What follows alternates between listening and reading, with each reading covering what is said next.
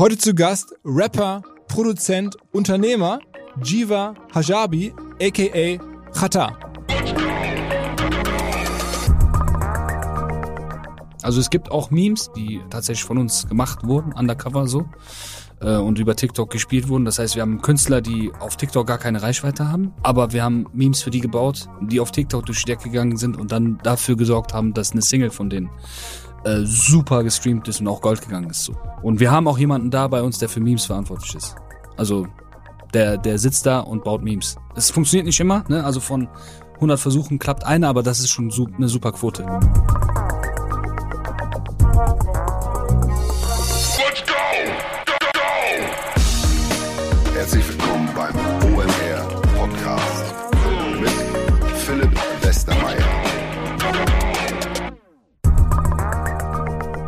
Wenn ich das Stichwort About You sage, werden wahrscheinlich die meisten sofort an die meistens doch recht hübschen Klamotten denken und an einen der Gründer, nämlich Tarek Müller, der ja auch hier Stammgast ist.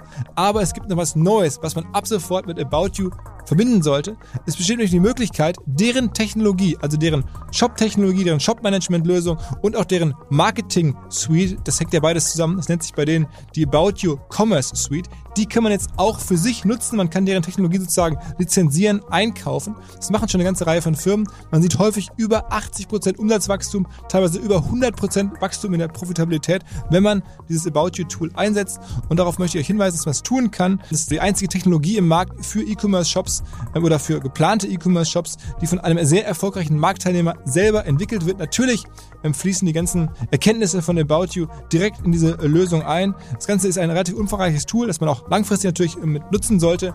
Und wer das jetzt erstmal ansehen möchte, es gibt eine Landingpage dazu, die heißt Commerce Suite, also mit C Commerce und dann Suite in einem Wort, Suite S-U-I-T-E, .aboutyou.com. Man kann auch einfach eine Case Study anfordern via E-Mail. Dann ist die ähm, Adresse commerce suite at aboutyou.com. Also schickt eine kurze Mail raus, schaut euch mal an, was About You hier anderen Marktteilnehmern an Technologie zur Verfügung stellt. Und noch ein Hinweis für Menschen und Firmen, die E-Commerce treiben, im kleineren oder auch im größeren Stil. Insbesondere geht es darum, wenn ihr ins europäische Ausland verkauft, dann kommen sofort eigentlich eine ganze Reihe von bürokratischen Problemen. Man ist dann umsatzsteuerpflichtig, man braucht erstmal eine Umsatzsteueranmeldung in verschiedensten Ländern und das sorgt sofort für Komplexität, für Bürokratie. Und da gibt es ein Unternehmen namens TaxDo, T-A-X-D-O-O, die lösen das für euch. Ihr, schna ihr schnallt die quasi einfach via API-Schnittstelle zwischen euren Marktplatz, über den ihr verkauft, wenn es Amazon ist oder eBay oder was auch immer es ist, oder zwischen euer Shopsystem, ob es nun Shopify ist oder irgendwas anderes. Und dann laufen all diese steuerlichen Themen direkt über TextDo, egal ob es 10.000 Transaktionen sind, die ihr macht oder 50.000, all das ähm, kann direkt ähm, von TextDo erledigt werden. Ähm, euer Steuerberater wird auf jeden Fall massiv entlastet. Auch vergangene Vorgänge können damit noch aufbereitet werden und abgewickelt werden. Deswegen, wenn ihr ins europäische Ausland verkauft und irgendwie keinen Bock auf Komplexität habt, dann denkt an TaxDo. Besucht mal deren Seite taxdo.com. Es gibt auch einen Deal und zwar die ersten drei Monate kostenlos, wenn ihr eine Mail schreibt an omr.taxdo.com und anfangt mit denen zu arbeiten. Was jetzt gleich passiert, ist sicherlich einer der ungewöhnlichsten und der interessantesten, krassesten Podcasts, die ich je selber gemacht, aber auch selber gehört habe. Und ich bin auch nicht der Erste, der diese verrückte Lebensgeschichte von Jiva entdeckt hat. Es gibt demnächst unter anderem einen Film von Fatih Akin über sein Leben. Aber ähm, der Jiva ist vor allen Dingen jemand, der Marketing extrem gut verstanden hat, der im Digitalbusiness eine Rolle spielt und spielen will, der natürlich im Musikbereich selber als Künstler, als Produzent ähm, ja da ein bisschen die, die Welt verschiebt. Aber ich will natürlich auch direkt dazu sagen, dass ich nicht von allen Stationen seines Lebens logischerweise ein Fan bin. Der war aus Gründen mehrere Jahre auch in Haft, ähm, hat das jetzt hinter sich gebracht. Und ähm, ja, das ist natürlich hier für Erwachsene, die wissen, das einfach nicht einzuordnen. Normalerweise, wenn man in Haft muss oder ähm, solche Sachen macht, wie er sie gemacht hat, dann ist das Leben komplett kaputt. Das kann man einfach niemandem empfehlen. Aber hier hören erwachsene Menschen zu. Ich glaube, das, ähm, damit können alle umgehen. Ich will auch sagen, dass ich hier jemanden kennengelernt habe. Wir haben hier ein paar Stunden zusammen rumgehangen, den ich als extrem ähm, warmherzig und sympathisch und ähm, einfach als coolen Typen empfunden habe. Ähm, aber wie gesagt, das ist ähm, meine persönliche ähm, Einschätzung. Ich ähm, glaube, es ist einfach wahnsinnig inspirierend ist, die Geschichte zu hören auf verschiedensten Ebenen und auch irgendwie wichtig, weil es ganz viel zeigt von der Welt, in der wir gerade leben. Und jetzt will ich aufhören mit der Vorrede direkt rein ins Gespräch mit Jiva. Ein ganz besonderer Gast, der Jeff Bezos des Rap-Business in Deutschland, so habe ich das häufiger gelesen, fand ich ganz passend. Ähm, Jiva Hajabi oder auch Chata. Hi. Was läuft, was läuft? Ich freue mich sehr, heute Abend hier zu sein. ähm, Jiva, erzähl mal, die meisten, die hier ähm, zuhören, kennen dich wahrscheinlich, aber kennen wahrscheinlich nicht die ganze Geschichte. Erzähl mal so ein bisschen so in, in Kurzfassung zum Einstieg. Wo, wo kommst du her? Was machst du? Was ist dein Background? Yo, äh, mein Name ist Jiva Jabi, äh, aka Chata, Künstlername.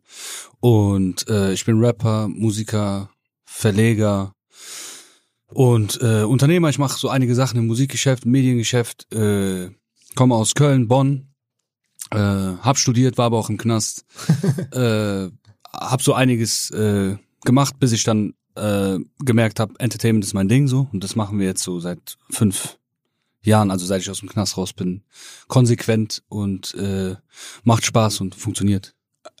Und man muss sagen, du bist sowohl, also selber auch ja Musiker, also hast du relativ mhm. große ja, musikalische Erfolge, Nummer eins Hits ja. gehabt ähm, und bringst aber auch andere Künstler raus. Also aktuell hast du zwei Labels, also alles so nix Records. Da sind Menschen drauf, die man auch, glaube ich, zumindest einige Hörer, wenn sie kennen, Schwester Eva, mhm. Mero, Eno, äh, CEO. äh, genau, ja. SSIO oder CEO, weiß ich mhm. gar nicht. Äh, ähm, äh, und hast jetzt ein neues Label angekündigt, Goldman Records für internationale Künstler. Genau, Goldman Music ist so ähm, gar nicht wirklich ein Label, sondern es ist mehr so das Major, was hinter meinen ganzen Labels steht. Also ich habe zwei Labels, die äh, ähm, die du gerade erwähnt hast, die äh, auch groß und erfolgreich sind so für deutsche Rap-Verhältnisse. Äh, habe aber auch noch ganz viele andere Labels, die, ich, die Labels, die ich in JVs mit Künstlern oder anderen Label-Executives zusammenführe, auch äh, Backdoor, also wo man gar nicht weiß, dass ich das mache. Und das alles ziehe ich gerade so für die Zukunft zusammen unter dem äh, Deckmantel äh, Goldman Music. Goldman Music ist sozusagen dann ähm, erste Reihe und die Labels sind zweite Reihe und in direkten Kontakt mit der Kreativität und dem Produkt. Und Goldman Music ist so der, der Zusammenschluss von allem. Äh, und äh, fördert oder gründet auch Labels international und signed Künstler international. Genau. Und, und, du bist irgendwie groß geworden im ganzen im Bereich Bonn-Köln, war so dein, dein Hauptaktivitätsradius am Anfang, ne? Ganz genau, ja, ja da komme ich her. genau. Ja. Und dann und dann hast du eine Weile London gemacht, auch da richtig studiert, also Musikwirtschaft, glaube ich sogar studiert. Ja, ne? genau. Ne? Music Business, Music Industry hieß es, glaube ich, ja. Und dann Köftespieß. Köftespieß ist, das ist auch so, du bist ein Meme geworden durch ein Interview, das du gegeben hast, wo du erzählt hast, dass du dich, wenn du wieder rauskommst, vor allem auf den Köftespieß freust. Und das Ding ist halt, alle reden davon. Ja, absolut. Also äh, für die Leute, die das äh, beobachtet haben, oder ich erkläre es mal ganz kurz. Ich bin im Knast, habe ein Interview, das einzige Interview im Knast, was irgendwie öffentlich-rechtlich mit der Justiz abgestimmt. Und in dem Knast-Interview äh, fragen die mich, ja, was würdest du gern tun, wenn du rauskommst? Und ich sage, hey, weil das echt so vom Herzen kam, so, ich würde einfach gerne nur einen Köftespieß essen. So alles andere interessiert mich gar nicht, wenn ich rauskomme. ein Köftespieß und Neidern und das bitte ohne reden. Ich will einfach nicht mit euch reden, so. Ich will einfach nur essen und trinken, so. Das erzähle ich so von Herz, so. Und fünf Jahre später, weil irgendwie, oder ja, fünf, sechs Jahre später, weil dann Corona ist, Lockdown und die Leute halt Sachen vermissen, draußen zu essen und so, geht das Ding viral, weil alle denken, okay, wenn der Lockdown vorbei ist, mache ich das. Und äh, was wir alle dadurch lernen können, was ich auch wieder mal gelernt habe, das lerne ich sehr oft im Leben, ist, egal wie äh, beschissen deine Situation gerade ist und wie auswegslos und verzweifelt, Sachen, die dort geschehen, können später in deinem Leben so für sehr viel Positives sorgen. Und das passiert gerade so. Ich habe damit Riesenerfolge gerade so mit äh, mit dem mit diesem Meme dadurch äh, halt das Ding mit dem mit der Franchise-Kette gemacht, wo wir gerade von 40 Filialen dieses Jahr in Deutschland reden, in Dubai, in Island. In wo, wo du selber jetzt auch ähm, sozusagen äh, Restaurantketten betreibst und auch eine genau, genau. Tiefkühlkost. Äh, genau, wir machen die Franchise-Lizenz, also ich mache die Läden nicht selber so, wir verteilen die Lizenzen. Äh, Halal Foods heißt es? Genau, es ist halal, so. Mhm. Es heißt, äh, ha, nee, Haval Food. Haval, Haval, ja, genau. Haval, Haval ist so auf Kurdisch heißt es äh, Freund, mhm. weißt du? Also es ist Freund, Freund, das Essen ist Freund. So, das ist aber so ein Wort, was man gerne sagt, wie Genosse, so, weißt mhm. du? Und äh, genau, das heißt Haval Grill, weil ich ja in dem Interview Haval gesagt habe, so, weißt du, hey Freund, gibst du mir noch ein äh, Eidern und äh, ich habe die Fans ja entscheiden lassen, die haben sich für Haval Grill entschieden, so, dass wir das so nennen, machen jetzt die TK-Ware, machen jetzt die Getränke, also das wir haben ja ein Organigramm so von unseren Firmen, aber das Organigramm nur von Haval Grill und den Produkten ist schon größer als all unsere Firmen. So. Das ist crazy, so, weißt du, und das wollte ich halt nochmal sagen, so. Also egal wie auswegslos, jetzt gerade in Corona, viele Leute haben scheiß Situationen so. Ähm, so vertraut einfach so ein bisschen auf äh, Gott oder der andere sagt Energie oder was auch immer. Äh, weißt du, positiv bleiben. Du kommst ja aus einer Familie, die, also bildungsbürgerlich würde man sagen, ne? Ich meine, deine Mutter ist äh, Lehrerin, dein Vater ist äh, Komponist. Komponist, also das ist jetzt ja irgendwie nicht unbedingt der Background, wo man von Anfang an mit solchen Umständen oder Geschichten auch aufwächst, stelle ich mir so vor. Ja, also äh, man darf Bildung nicht mit äh, äh, Wohlstand verwechseln, so. Also da, wo ich herkomme, äh, ist das sogar, also ich bin so aufgewachsen, dass äh, meine Eltern haben nicht viel an Geld gedacht, so. Geld war nicht deren äh, Ziel, Intention, sondern Bildung, so. Und die haben das auch differenziert. Hier wird das oft vermischt, so. Wenn du gebildet bist, geht's dir gut. Oder du kommst, wenn du aus einem gebildeten Haus kommst, kommst du aus einem finanziell stabilen Haus, aber äh, dem ist es halt nicht so. Nicht immer auf der Welt. Und äh, äh, meine Eltern waren halt Künstler, also vor allem mein Vater so. Äh, meine Mutter war Klarinettistin in seinem Orchester so und äh, er hat klassische Musik gemacht, dirigiert, komponiert äh, im Iran und ähm, hat aber kein Geld damit verdient. Also wenn er Geld verdient hat, dann hat er es halt nicht gut gewirtschaftet so und äh, deswegen bin ich so sehr mit brotloser Kunst aufgewachsen. So, ich kenne das. Äh, muss dir vorstellen, unser Haushalt war so Dreizimmerwohnung in Bonn in so einem Block und ähm, 20 Leute übernachten da jeden Tag, alles Musiker wie im Zirkus so, den ganzen Tag nur. Opium rauchen und Musik machen und die ganze Nacht und unsere Nachbarn hat's nicht gejuckt, weil im Ghetto war so jeder, da waren die auch am rumschreien, am Party machen und so. Und so bin ich halt aufgewachsen, die ganze Zeit durchgehend, aber es ging nie um Geld und das hat mich auch verwundert so, weil ich bin rausgegangen in dieser Welt so und habe gesehen, es geht eigentlich um Geld. So, ne? Und das haben meine Eltern so aber nicht gekannt und auch nicht akzeptiert für sich, die waren immer so, ja, äh, wenn ich gesagt habe, der, der und der hat so viel Kohle gemacht, sag, ja, der macht Kohle. Das war für die eher so fast schon beleidigend, so eine Beleidigung. So, ja, guck mal, der macht nur Kohle, so, weißt du? Mhm. Aber der ist, der hat nichts im Kopf. Und so bin ich halt aufgewachsen und habe immer für mich gesehen, äh, das will ich nicht. Ich will Kunst und Kohle. So, ne?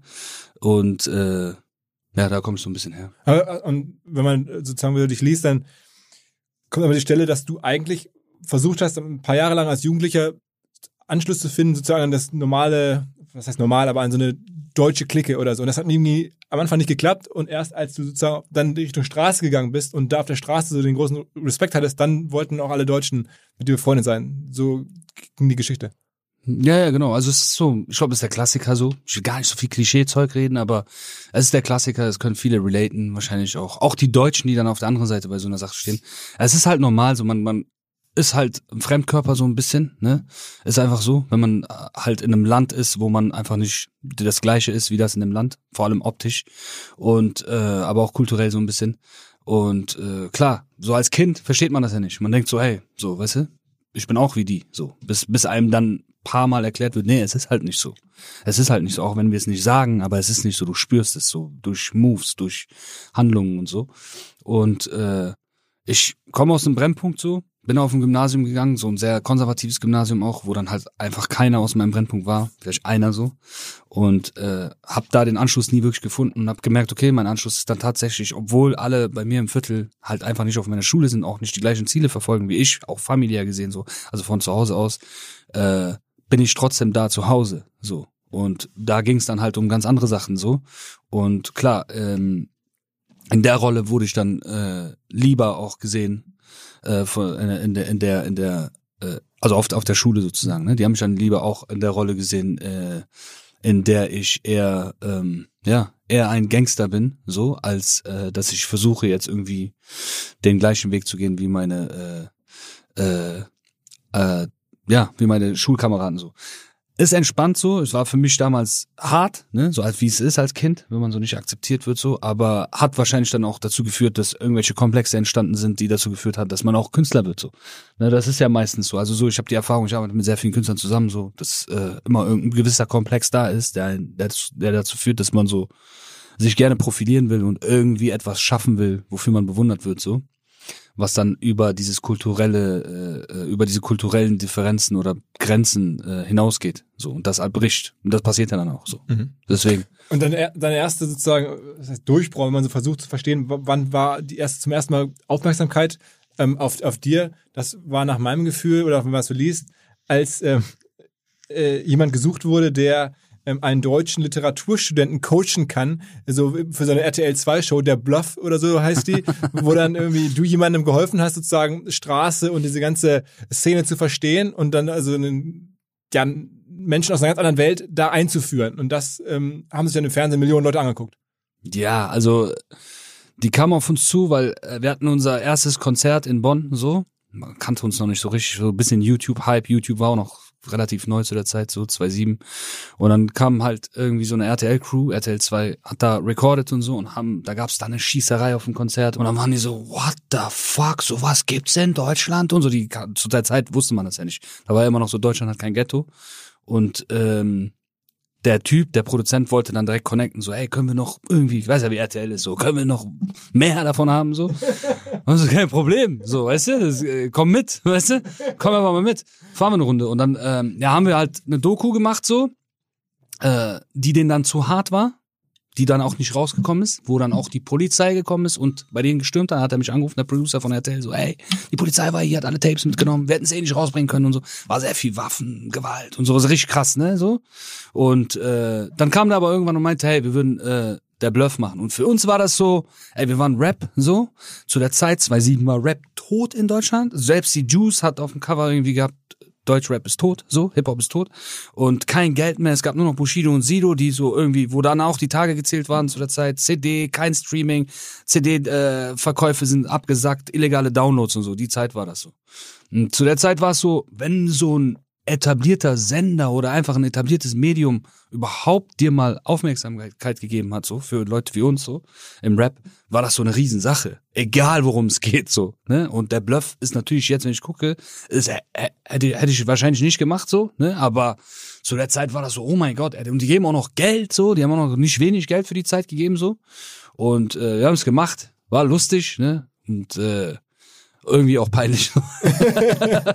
Aber es, es, hat uns zu einer anderen geilen Geschichte geführt und zwar, dass du dann ähm, da jemanden kennengelernt hast, scheinbar über diese ganze RTL 2 Connection ähm, und bist dann irgendwie nach LA gekommen, so, also stimmt und warst dann irgendwie auf einer Party sogar in der Playboy Mansion äh, und da gab's dann irgendwie Stress oder dann warst du glaube ich auch in den USA und zwischenzeitlich im Gefängnis oder sowas. Erzähl mal die Geschichte. Ja ja genau. Also genau, ich habe dann äh, einen guten Freund gewonnen, Mike Schneider Pro Producer bei Konstantin, bei RTL, überall so. Ne? Kennst du so? Player, der äh, gern getradet wird so. Und ähm, sind auch gute Freunde geworden über die Zeit, haben auch viele Formate äh, gemacht, machen auch gerade ein größeres Format zusammen, was auch bald gelauncht wird. Und ähm, ähm, genau, war dann irgendwie so ein bisschen im Kreis, wurde dann eingeladen, auch so zu Partys und so. Und äh, war eine coole Zeit. Und dann kam auf einmal die Einladung, so Playboy-Menschen. Dann waren wir, äh, ja, das war krass. Also für die Leute, die es wahrscheinlich nicht mehr kennen, so, weil die zu jung sind, Playboy-Menschen war so aus, aus diesen Zeiten, wo es noch Partys gab, so. Und das war die Party, so. Ja. Das war die Party in Hollywood, Hugh Hefner, so, Player aller Players, so, der irgendwie seine Playboy-Chicks da hatte und keine Ahnung, so, das, wir sind halt damit aufgewachsen. In jedem zweiten Film, den wir kannten, gab es so eine Szene in der Playboy-Männchen so. Und äh, ähm, ja, ich war dann da irgendwie eingeladen, das war crazy. War dann da, ist ein bisschen scheiße passiert und äh, ich bin dann im Knast gelandet so. Was auch sehr strange war für mich so, weil bei mir war es so, ich dachte immer so, egal wo ich hingehe im Ausland, passiert irgendwas, dass ich im Knast lande so. Und da hätte ich echt nicht gedacht, weil ich dachte, okay, komm, das ist jetzt nicht wirklich so Ausland, Ausland. Das ist jetzt nicht Syrien oder, weißt du, das ist nicht Kongo, das ist USA, was soll denn da passieren so? Aber ich bin original morgens in der Zelle aufgewacht, so, Rausch ausgeschlafen, mehr oder weniger, und äh, im zerknitterten Anzug mit Lackschuhen in so einer 20-Mann Chicano-Zelle, so, wo alle mich gefragt haben, hey, which street you from? Which street? So, und ich war so, was für eine Straße, Mann? Ich komme aus Deutschland, Digga, so. Und die waren so, ja, aber welche Straße und so. Ich so, wie welche Straße, Digga? Was für eine Straße, Mann? Und dann war so immer einer in der Ecke, so der dann gerufen hat, lass ihn, er ist Armenier, so, weißt du? Also für die Mexikaner habe ich dann festgestellt, ist, wenn du aussiehst wie ein Mexikaner, aber keiner bist, bist du ein Armenier, so in LA. So, und dann haben die mich auch irgendwann in Ruhe gelassen. Also jeder Neue, der reinkam, war immer so, hey, where you from? Und dann hat der eine schon gerufen, lass ihn, lass ihn, der ist Armenier und so. Der, der gehört nicht dazu. So. Und wie lange warst du in deinem Haft? Äh, zehn Tage. Okay, das, das genau, geht ja noch. Ja, ja, zehn Tage. Aber das war halt sehr, sehr anstrengend für mich, weil ich es, weil ich nicht essen konnte. dieses mexikanische, also in LA im Knast gibt's nur mexikanische Sandwiches. Bah, also so Grüße an Mexiko so, aber die Sandwiches so, äh, mexikanisches Essen ist cool, aber die Sandwiches in LA im Knast, oh mein Gott, und die haben die alle geliebt, so. Da war alles drin in diesen Burritos, alles so, was du dir vorstellen kannst, war drin. Ich konnte die nicht essen, also ich habe original zehn Tage nichts gegessen, ich konnte es nicht. Und äh, das war hart und ähm, die, dann gab's Orangensaft, der war gut, aber das Ding war, dass ich dachte, dass ich fünf Jahre drinnen bleiben muss oder drei. Okay. Weil meine Jungs kamen mich die ganze Zeit besuchen und meinten, ey, es sieht schlecht aus, es sieht schlecht aus. Wenn wir es nicht schaffen, dir die, deine Kaution zu bezahlen bis zum Gerichtstermin, und da kriegst du sehr schnell einen Gerichtstermin, äh, dann wirst du einfach verurteilt. Ich so, wie? Ja, und ein Anwalt würde uns 20.000 Dollar kosten. Und ich so, was geht denn hier ab? Weil ganz andere Verhältnisse so. Aber da haben die es geschafft, meine Kaution zu bezahlen, rausgekommen. Und dann ganz klassisch, äh, ne, du wirst ja, die Kaution wird bezahlt von so einem Bailbond und äh, dafür, dass du dann irgendwann drei Monate später zur Verhandlung, zur, zur versch- delayten Verhandlung, so äh, dann äh, erscheinst und dann kriegt dieser Bailbond seine 50.000 Dollar zurück, Kaution. Und ich habe dann den Klassiker gebracht, ich bin abgehauen, so, nach Mexiko und äh, der Bailbond hat seine Kohle nicht bekommen und hat mich dann so gejagt in diesen ne, Sendungen so. Aber ich war ja schon längst weg. Aber Äh, der war dann auch an den Adressen, habe ich dann später erfahren, wo die wussten, dass ich halt gewohnt habe bei den Leuten und waren dann echt da. So, hey, wo ist der? Und so. Das waren auch, das sind halt auch so Gs, ne? Also das sind alles Gangster. Diese ganzen Bailbond-Büros, wenn reingehst, sind voll tätowierte Mexikaner in LA, die einfach sehr viel Cash da haben und damit dann ins Bailbond-Business einsteigen. Weißt du so? Und, Genau. und könntest du heute in den USA wieder einreisen? Nee.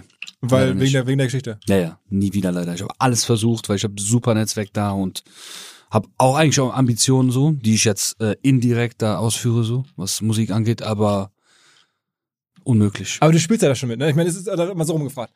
Ist das für dich jetzt als für deine, für deine Marke, für deine Karriere, hat, hat es ja schon fast einen Wert, dass du diese, diese echte Hafterfahrung hast, auch dieses sagen kannst, ey, alle reden drüber, ich hab's halt erlebt und ich habe das wirklich, also dieses, es gibt jetzt Artikel über dich, wo steht, irgendwie der einzige Gangster-Rapper, der wirklich auch mal Gangster war. Mhm. Ähm, du, dir ist ja klar, dass es einen Wert hat, oder würdest du sagen, nee, das, Also ich spiele, äh, ich, ich, ich betreibe mh, Marketing Jujutsu, so.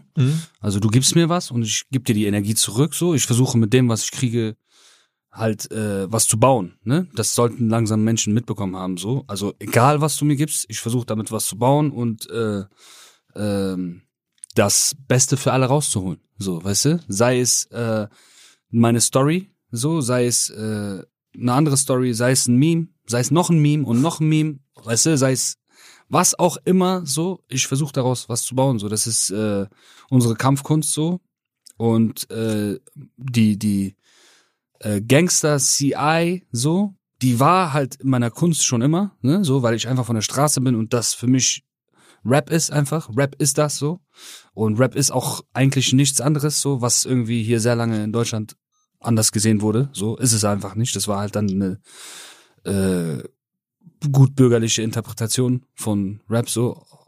Für mich eher so erfolgreiches Hobby so, aber so wirklich Rap, so Disziplin ist das so und ähm, das haben wir gemacht. Äh, und CI, also das ganze Goldraub-Ding und so, ist auf jeden Fall so, wie soll ich sagen, ihr, ihr wollt das von mir, so, ihr kriegt das von mir, so, Mhm. weißt du, ich bin Businessmann, so, weißt du? Aber ich meine, es ist ja auch so, wenn man jetzt irgendwie deine Sachen, du verknüpfst die Sachen ja auch mega geschickt. Also ich meine, am Ende hast du jetzt irgendwie eine, eine Tiefkühl äh, äh, Firma, weil das ein Meme gab. Also es ist ja, das ist ja das, was du meinst. Also es gibt irgendwie eine Möglichkeit, aus, aus einer Sache Business zu machen und du liest das und dann sagst du, okay, so kriege ich es am besten in ein Geschäft reingedreht. Also das kann man schon so sagen, oder? Ich meine, dass du so guckst, wo sind Opportunitäten ähm, und das in der digitalen Welt natürlich einfacher denn je, weil ich meine, du hast ja auch mittlerweile fette Accounts, irgendwie über eine Million Follower auf Instagram. Ähm, damit kann man ja schon arbeiten. Ja, voll. Also äh, Viralität ist ein wisch, wichtiger Faktor oder ein, ein sehr, sehr gutes Blessing, wenn du ein Produkt hast, wo du aus irgendeinem Grund eine Viralität drauf hast, so ein Buzz. Und äh, ich, ich gehe kaum mehr mit Produkten und damit meine ich auch Musik oder ähm, halt andere Produkte, sei es Tiefkühlprodukte oder keine Ahnung, Chips oder oder oder oder ein Fitnessgerät oder was auch immer. Ich gehe kaum mehr rein, wenn ich das Asset Viralität gar nicht mit dabei hab so. Viele brauchen das Asset Reichweite erstmal, das haben wir ja schon von der Basis so. Und das heißt, wir versuchen direkt das Asset Ra- Viralität äh, irgendwie schon mit einzubauen. Und wenn wir das nicht haben, dann machen wir das meistens schon gar nicht mehr. Mhm. So mittlerweile hat sich das so entwickelt, weil du einfach eine ganz andere Situation, eine viel geilere Ausgangslage hast, wenn du mit einem Produkt startest, das schon viral ist und worauf sich jeder emotional freut. So. Weißt du, und das haben wir hier. So keiner hat das gegessen bis jetzt, aber alle freuen sich darauf, es zu essen. So, keiner weiß, wie es schmeckt. So, weißt du, aber alle wollen schon, weißt du, das Erlebnis ist schon da. Was andere Companies dann so aufbauen müssen, so, die dann Spielplätze in ihren Restaurants bauen, damit die später irgendeine Emotionalität dazu haben, wenn die älter sind, die Leute. Das hast du dann nicht in dem Level, aber du hast dann schon so ein bisschen diese Emotionen, so, weißt du, und äh, Aber glaubst du, dass es, nicht irgendwie verpufft? Also, dass zum Start, auch als, als du den ersten, ähm, äh, das war was ein Dö- Dönergrill gemacht hast, ne? genau, Da, Kebabgrill, ja. Kebabgrill, da war das ja offensichtlich, die Leute standen da straßenweise, um da reinzukommen. So. Aber wie lange hält so eine initiale Superzündung? Wie lange hält, kriegst du das dann trotzdem in ein, sagen wir mal, mehrjähriges Geschäft entwickelt, glaubst du? Absolut berechtigte Frage. Ähm, das, da haben wir auch äh, unsere Learnings so äh, in den letzten fünf Jahren gehabt, äh, wo auch viel nach hinten losgegangen ist. Wir sorgen für diesen Kickoff so und der Rest liegt dann an dem Partner, den wir dann meisten haben, den, den wir dann meistens haben, der schon Spezialist in dem Business ist. Sei es jetzt, keine Ahnung, ein Skateboard, so, dann mache ich das Skateboard nicht selber, sondern ich hole mir den Besten oder einen der drei Besten, so, versuch mit dem das Business zu machen. Also du machst die krassen Skateboards, wir sorgen dafür, dass einfach verdammt viele Menschen das ausprobieren werden, so. Es ist, es ist eine Probe. Das heißt, bei dem Kebab, bei dem Kebab, bei der Eröffnung kamen, keine Ahnung, 2000, 3000 Leute, aber ähm, die Schlange, jetzt gerade wird, ziehen wir um seit zwei Monaten, also seit einem Monat ist der Laden zu, die ziehen gerade in einen besseren Laden. Also wir brauchen hinten mehr Backend, so, mehr, mehr Platz für Fleisch.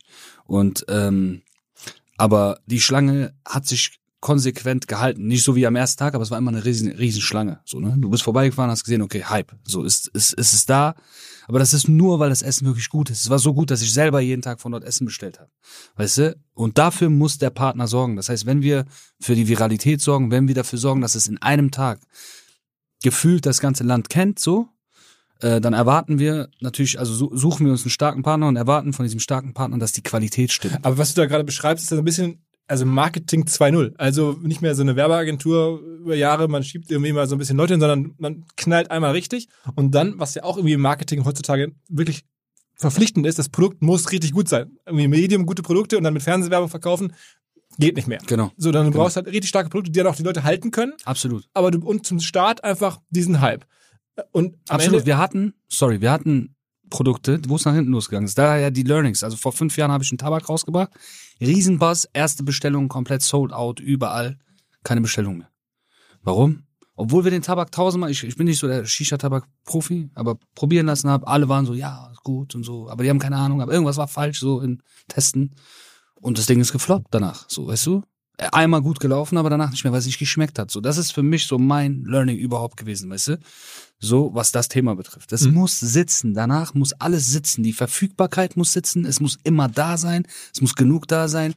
Die, äh, der Service muss stimmen. Und natürlich die Qualität des Produkts. Machst du das nur für eigene Produkte oder würdest du das auch sozusagen fast wie eine Agentur für Partner machen und sagen, ey, kommt zu mir, ich denke mir was aus, wie wir das Ding richtig rausknallen und dann bezahlt ihr mich einmalig für diesen Stunt und dann den Rest macht ihr selber.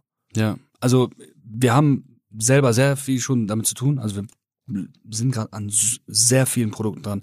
Unser Anspruch, äh, irgendwie mal kurz allgemein, unser Anspruch bei der Plattenfirma, wir haben jetzt gerade 40 Artists, davon sind so 20 bekannt, 20 sind noch nicht announced so.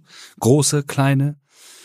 Unser Anspruch ist, den Künstler an einen bestimmten Punkt zu bringen, wo er ein Level hat, äh, in dem, wo wir aus ihm einen Unternehmer machen können. Nicht, wie es sonst üblich war, dass wir uns als Unternehmen bereichern, so mit denen, sondern dass wir aus ihm einen Unternehmer machen, weil wir haben 2021 und eigentlich brauchen Künstler gar kein Label mehr. So, die können alles selber machen. Das heißt, wir müssen berechtigen, wir müssen jeden Tag klar machen, warum wir, äh, warum wir als Label überhaupt noch eine Berechtigung haben für den Künstler so. Und ein Ding, ein Ding davon, ein Hauptasset, was auch so in der Art kein Label macht, so ist, dass wir sagen, guck mal, wir arbeiten mit dir bis zu dem Punkt und ab dem Punkt, wo du eine bestimmte Reichweite hast, eine bestimmte, ein bestimmtes Standing hast, versuchen wir dich zu einem Unternehmer zu machen, Brands zu bauen, die dir gehören, so, und die wir im Hintergrund arbeiten. Du musst wirklich nur Welle machen, so, das ist alles. Und wir versuchen dann auch irgendwas zu machen, vielleicht, wo eine Viralität erzeugt wird, oder wir warten organisch, was bei dir so passiert und versuchen dann damit zu arbeiten. Und in dem Kontext haben wir äh, sehr viel zu tun gerade und bauen extrem viele, also für unsere Verhältnisse, viele Produkte gerade äh, für Künstler, für mich, für, für die Company und arbeiten auch mit sehr vielen coolen, großen Playern, auch sehr konservative, große Namen so aus Deutschland, die man so kennt für, äh, für bestimmte Produkte.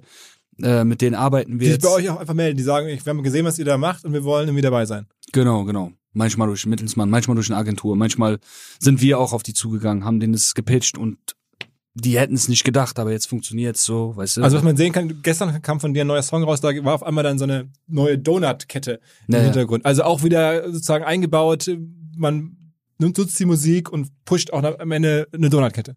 Genau, also Placements, äh, Video-Placements ist bei uns schon irgendwie, machen wir seit zehn Jahren, auch sehr erfolgreich. So, ich glaube auch, ich weiß gar nicht, ob irgendjemand so viel Video-Placements macht wie wir. Ich, das ist natürlich so, altes Denken ist so, ja, das ist aber auch nicht cool im Video, ist auch nicht so künstlerisch und so. Aber neues Denken ist so, fuck it, es juckt keinen mehr. So, die junge Generation ist so, ja, hau rein, hau die Brand rein. So, weil vorher war es immer mit den Künstlern so, hey Jiva, aber guck, dass mein Video irgendwie nicht zu sehr Litwa-Säule ist und so. So, die jungen Künstler juckt das gar nicht. Die sind so, hey, guck einfach, das ist cool eingebaut. Das ist jetzt bei dem Video von gestern, das ist sehr plump eingebaut, war aber kaum möglich bei so einem ästhetischen White-Screen-Video so äh, irgendwie da noch irgendwie einen Twist reinzubringen, aber wir haben andere Videos, wo wir das subtile einbauen. Manchmal ist es von der Brand so gewollt und so.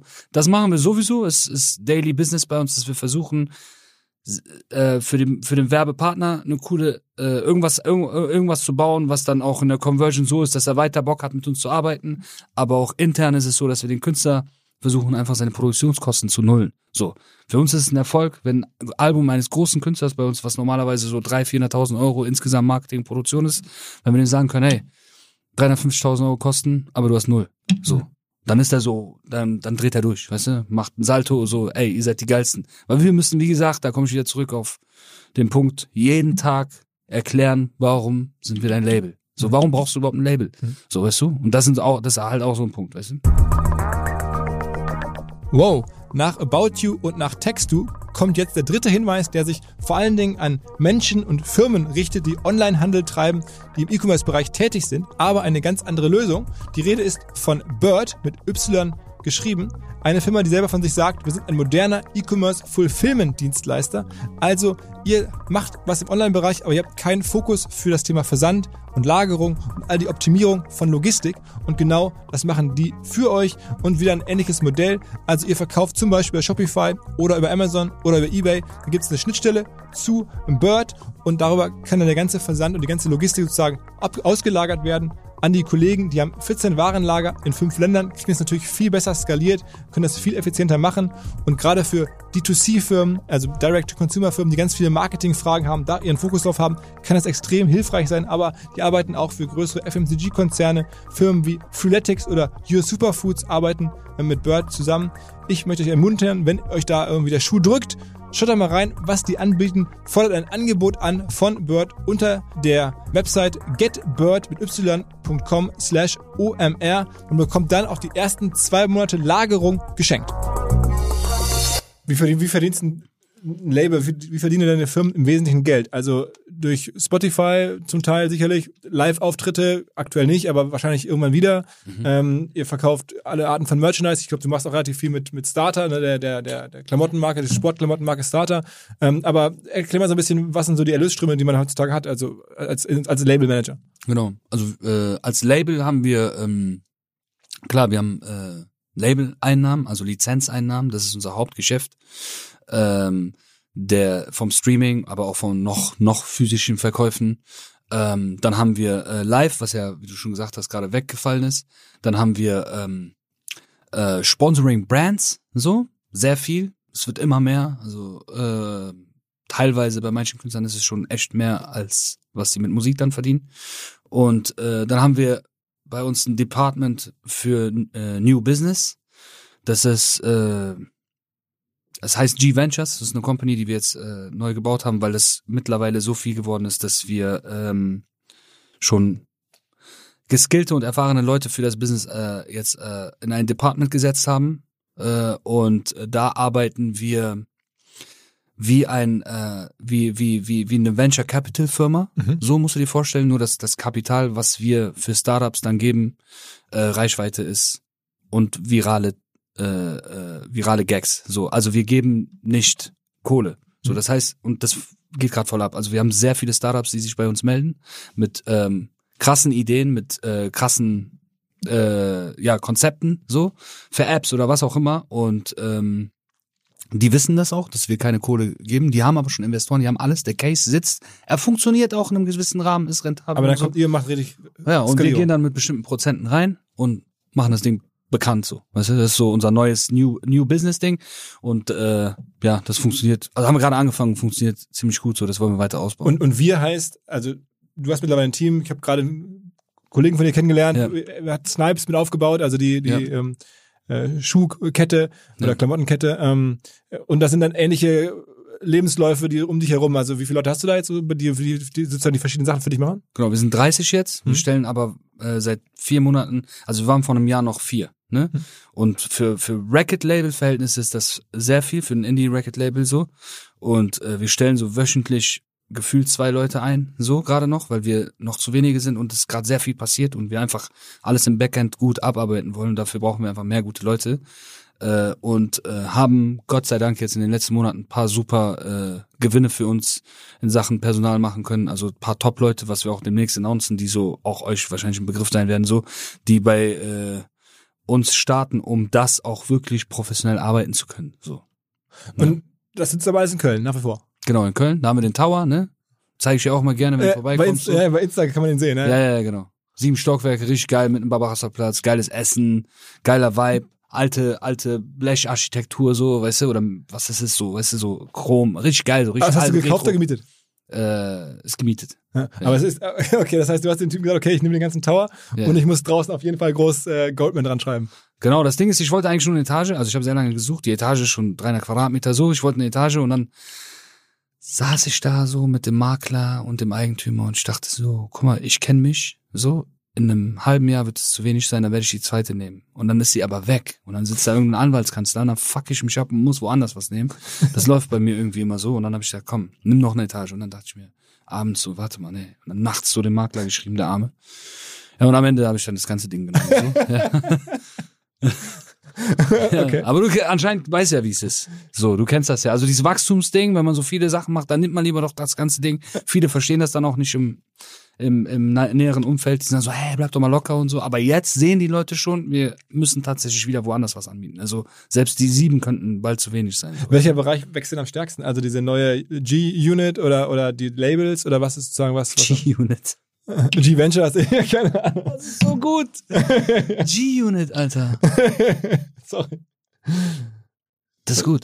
Äh, Musik. Mu- Musik. Also unser Kerngeschäft ist und bleibt die Musik. Alles, was passiert bei uns, ist einfach nur connected zu der Musik.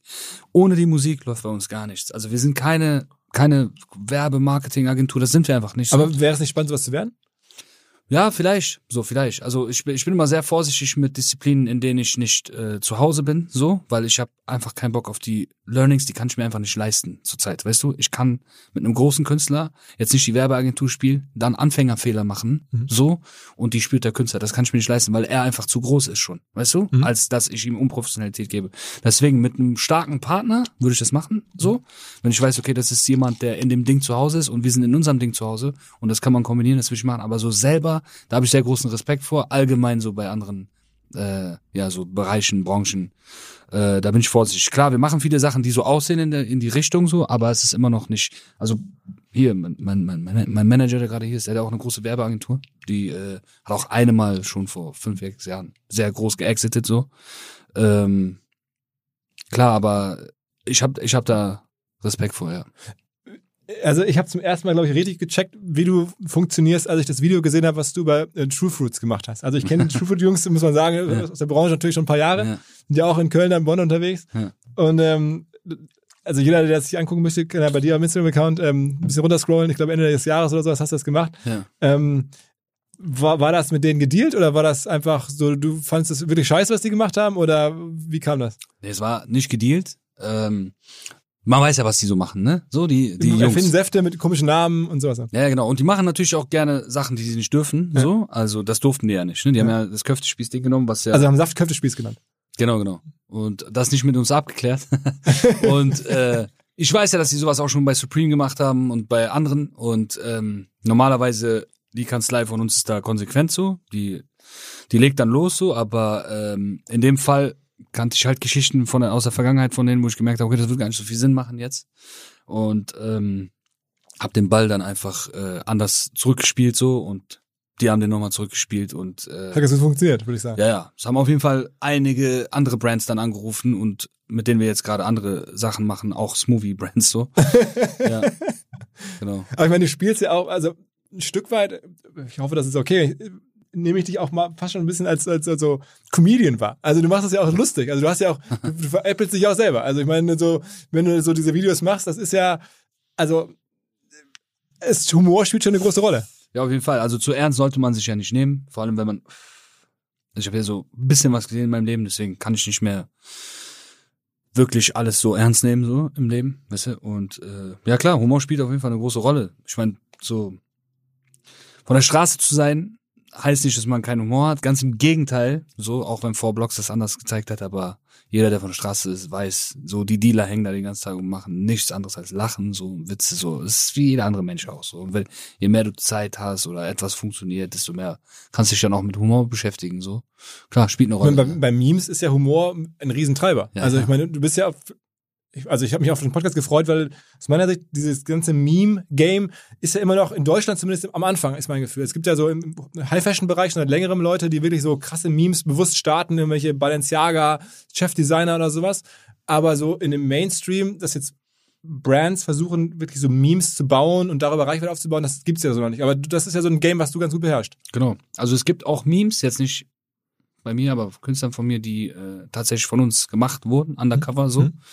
Äh, und über TikTok gespielt wurden. Das heißt, wir haben Künstler, die auf TikTok gar keine Reichweite haben, so ganz klein, die interessieren sich auch nicht für TikTok. Aber wir haben Memes für die gebaut, die auf TikTok durch die Decke gegangen sind und dann dafür gesorgt haben, dass eine Single von denen äh, super gestreamt ist und auch Gold gegangen ist. So, so Nummern haben wir schon gemacht so und es funktioniert super. Äh, und wir haben auch jemanden da bei uns, der für Memes verantwortlich ist. Also der, der sitzt da und baut Memes. Äh, Also, äh, okay, Ja, das ist auch ein einer neuer gewesen. Job. Ist ein neuer Job. Also es ist ja, Ja, noch ja. viel noch nicht klar, dass das auch ein Job sein kann. ja, also, voll, voll. Es funktioniert nicht immer, ne? Also von 100 Versuchen klappt einer, aber das ist schon su eine super Quote, weißt du?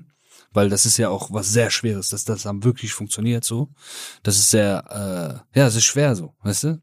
Aber ich meine, für dich ist es vielleicht ein bisschen einfacher, weil du als, als Typ ja auch schon so ein bisschen so ein Meme bist. Also Ja. wenn wir das, deine Geschichte ist teilweise ja so absurd, dass man, und du drehst ja immer weiter und spielst damit und so. Das heißt, du bist ja in der Lage, so ist meine Interpretation, aus allem möglichen Kram auch schnell ein Meme zu machen. Und was du gerade meinst, ich spiel's halt zurück und in der Form eines Memes. Also irgendwie die Truthful-Typen machen irgendwas, du überlegst, wie spiel ich's wieder zurück. Also wie Ja. so eine Art Bande, die immer irgendwas Überraschendes zurückgibt. Genau, die Memes zu machen ist kein Problem, aber dass ein Meme wirklich viral geht, also so, dass jeder Mensch, der auch nicht mit Hip-Hop ist, sich das auf WhatsApp zuschickt, so, das ist nochmal eine andere Nummer, ne? Und die muss man, das ist die Challenge.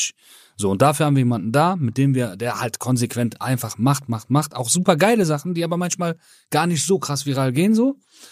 Aber wie gesagt, wenn die Trefferquote eins von 100 ist, ist das schon super, weil der macht die 100 dann auch in zwei Tagen. Wel welche Plattformen sind denn für dich jetzt gerade interessant? Also Instagram bist du wahrscheinlich, glaube deine größte Reichweite, ne? Ja. Ja, also YouTube ist immer interessant so. Da haben wir insgesamt mit all unseren Künstlern fast 10 Millionen Abonnenten. Dann haben wir äh, äh, Instagram, haben wir auch mit den Künstlern, die wir jetzt gesigned haben, auch international sind wir schon bei 25 Millionen Followern so.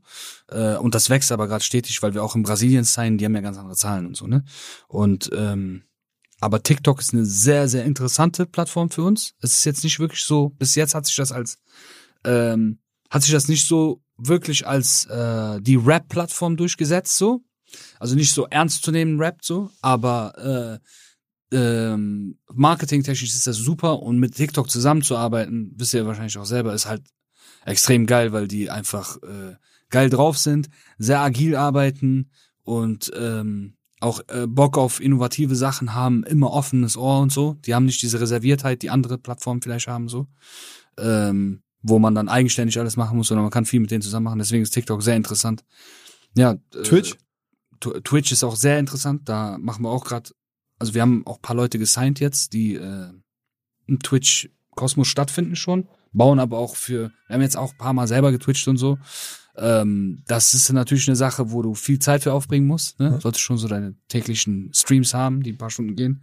Aber äh, da bauen wir gerade auch, weil alle unsere Künstler spielen, guck mal, alle unsere Künstler, die Jungen, spielen. Also sind die Boxen, seit die klein sind, die spielen Fußball, waren auch mal in der zweiten Liga so und äh, äh, und spielen Playstation voll gut. So, weißt du, also wir haben dann einen, der irgendwie GTA so in der Welt Top 10 ist und so. Wir haben einen, der das, ich kenne die Spiele nicht. Aber mal. eigentlich Rapper. Ja, ja, genau, sind Rapper so. Und deswegen haben wir gesagt, komm, wir bauen das jetzt auch, haben ein paar Twitch-Räume jetzt bei uns im Tower gebaut, wo äh, wir jetzt hoffen, dass wir die dazu kriegen, auch öfters regelmäßig zu spielen, zu twitchen, zu streamen. So.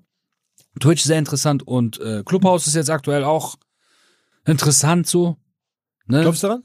Bitte? Glaubst du an Clubhouse? Ja, also war eine Zeit lang für mich auch geil, aber dann irgendwie habe ich es jetzt auch gelassen. Ich weiß auch nicht, also wie, wie, wie, wie, ich weiß nicht, ob das, was ich jetzt fühle, andere auch fühlen, aber es ist schon ein B2B-Ding, so finde ich. Wir haben jetzt so, okay, wir haben viele, wir haben so eine Woche lang äh, Open Mic gemacht Mhm. und haben, glaube ich, acht Künstler gesigned. Also unfassbar gute Künstler gefunden. Sonst suchen wir die immer in Social Media so oder Sachen werden uns zugeschickt. Und da ist immer das Ding, dann bist du von den Zahlen geblendet.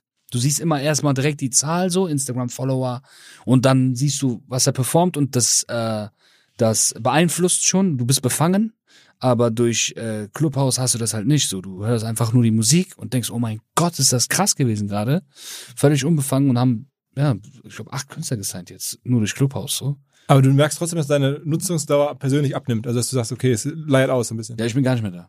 Also ich bin gar nicht mehr da. Obwohl ich voll Bock hatte so, aber war ja auch geil. Abends, wenn man, weißt du, zu Hause ist so, es ist die perfekte Zeit, alle sind online und so, aber irgendwie, keine Ahnung, ich habe aufgehört. Du? Ähm, ja, es ist auch weniger geworden. Am Ja. Anfang war ich total geflasht, auch einfach von der Technologie. Was passiert, wie, wie krass das, dass auf einmal irgendwelche auch bekannten Stimmen in deinem Sofa quasi sind und dann so private Sachen erzählen und so. Aber ich glaube, das hat sich ein bisschen normalisiert. Die Leute wissen, was sie machen dürfen, was sie nicht machen können. Es, Ja. also, das wird ein bisschen vorsichtiger behandelt. Ähm, aber ich, ich, wenn ich so in den USA gucke, dann sagen immer alle, ähm, es gibt zwei Bereiche, die noch funktionieren. Der eine sei wirklich so ähm, Music ähm, und das andere sei halt so die, die ganze Digitalszene, die da, wo dann Venture Capital Leute sich austauschen und irgendwie, Bitcoins und so. äh, ja, genau, so, genau, sowas, irgendwelche LinkedIn-Pushing-Sachen so. Ja, ja, ja. Aber also der, es ist ja noch nicht richtig Mainstream, ja, muss man auch sagen. Ist in Deutschland ist es ja noch sehr, sehr klein. Aber ich, hab, ich weiß, dass du drauf warst, du hast ja vor kurzem auch mit, glaube ich, einer Dame von Amazon ähm, länger gesprochen oder so, oder hast du eine Session? Äh, Kann, ja, wir hatten voll viele, also da waren alle möglichen drin. Universal, Amazon, Spotify. wie ist denn Spotify? Also ich meine, ist das für dich irgendwie, also am Ende, wie siehst du auf Spotify? Ist das die, die, die zentrale Musikplattform wahrscheinlich? Da, die muss man im Griff haben. Also Spotify ist das größte Blessing für äh, Rap, was es gab, glaube ich, in der Geschichte, weil das dafür gesorgt hat, dass Rap einfach jetzt das größte Genre ist, so. Und äh, ja, Spotify, also Streaming allgemein und Spotify, also es ist Spotify, doch, man muss schon sagen, Spotify ist dafür verantwortlich, ähm, dass es, äh, dass es so eine große Sache geworden ist jetzt, ne, mit Rap. Ja. Weil die das über die Algorithmen immer Rap nach oben stellen oder, oder wie? Ja, weil einfach, ich glaube einfach, weil die Jugend, ähm, die angefangen hat mit Streamen, so, das, damit haben ja nicht die 60-Jährigen angefangen, sondern damit haben eher so die, keine Ahnung, 10- bis 20-Jährigen angefangen, weil die einfach Hip-Hop hören. So, also ich kenne kein, ich kenne wirklich keinen 15-Jährigen, der was anderes hört als Hip-Hop, so. Also die hören ja, ich, Ja. Gibt's ich weiß gar nicht, gibt, hört man noch was anderes in dem Alter? Man hat das Gefühl nicht, ne? nee, irgendwie nicht so. Vielleicht mal ein Popsong, der aber dann auch Hip-Hop-Elemente hat, so aus Amerika, keine Ahnung, Taylor Swift dann mit einem Trap-Beat, so.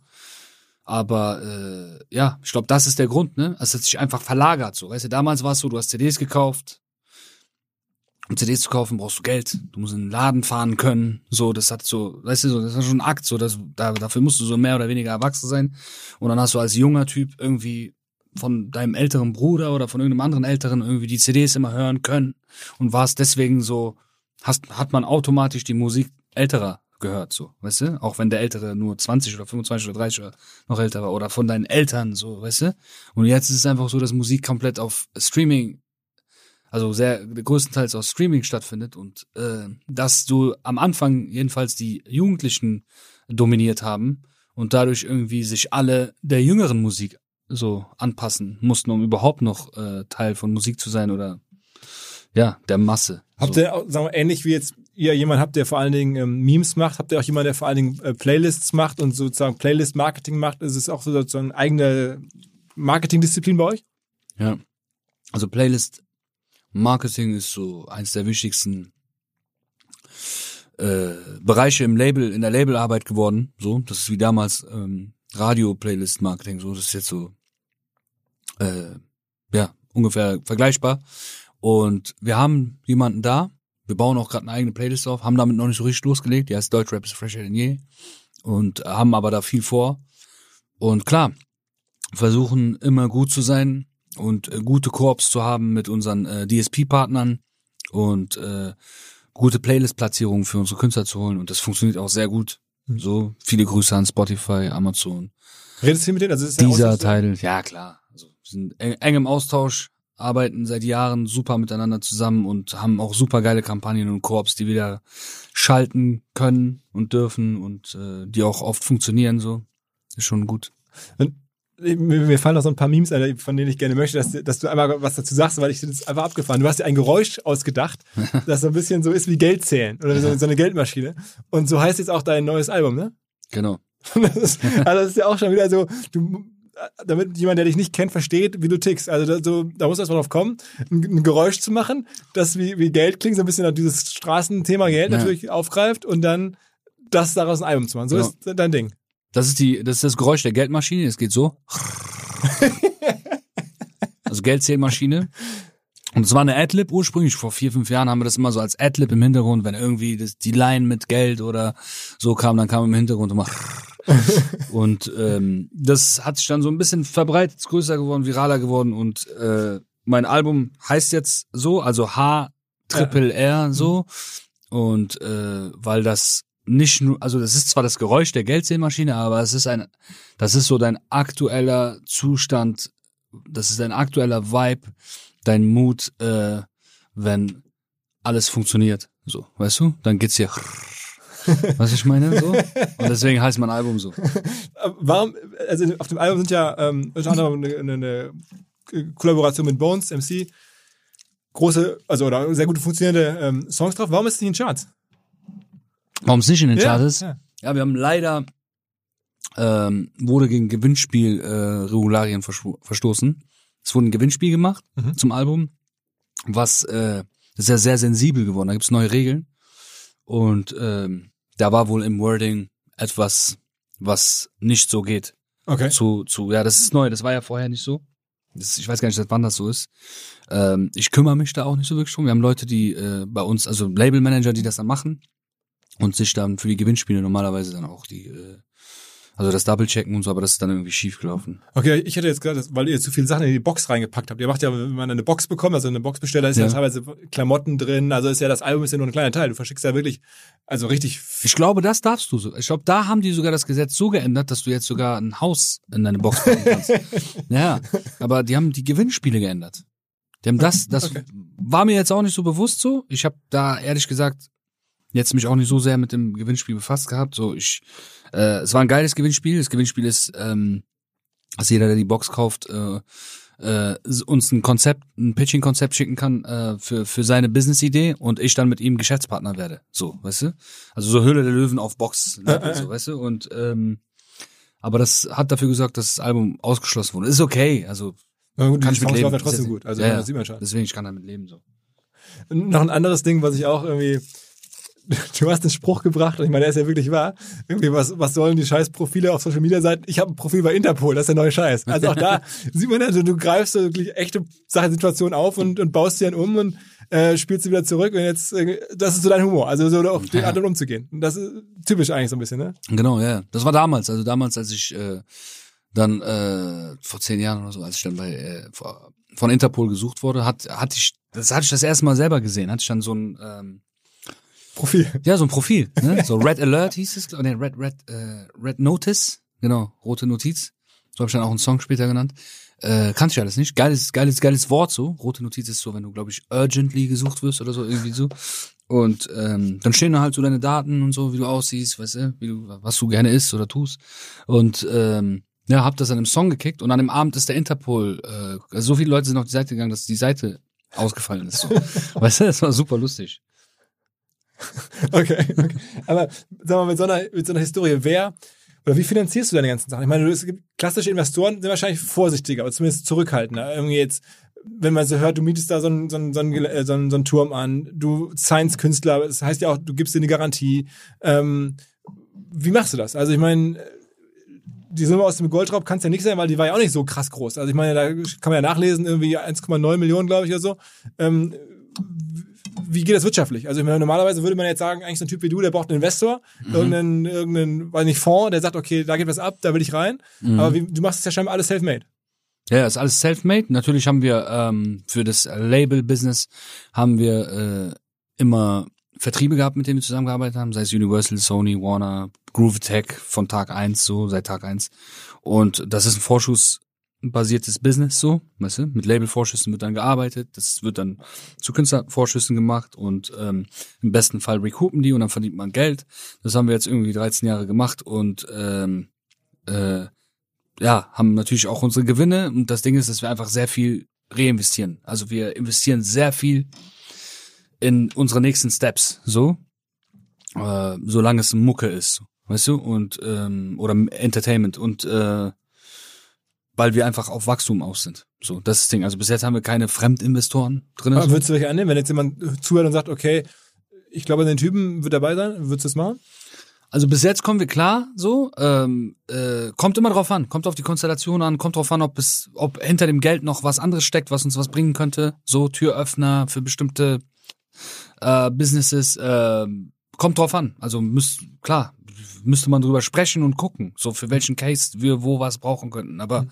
bis jetzt ist es oft so, dass bei so äh, Side, Side, Side, also so Side, Side Businesses, dass wir, sagen wir mal, ich bringe jetzt ein Getränk raus, dann holen wir uns eh einen Partner, der dann stark ist, genau bei diesem Getränk oder allgemein bei, macht Getränke White Labeling, aber gucken auch schon und sagen, ja, guck mal, wenn du das Getränk mit dem Künstler von uns machst, so, dann musst du das auch komplett finanzieren, so, weißt du? Finanzier das so, Risiko am besten bei dir, so, und äh, wir machen einen klassischen Lizen Lizenzdeal und dann sind wir eh aus der Nummer raus. Also wir waren noch nicht so wirklich, da sind wir auch ähm, eher zu Hause, als dass wir jetzt anfangen, das Business selber zu machen.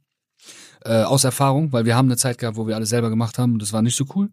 Äh, wir machen lieber das, was äh, wir gut können, aber dadurch, dass wir viel so arbeiten, kam halt nicht wirklich der Fall. Klar, es gibt schon ein, zwei Themen jetzt gerade so, wo wir auch mit Leuten reden, aber das sind so Themen, die jetzt gar keiner auf dem Schirm hat bei uns so.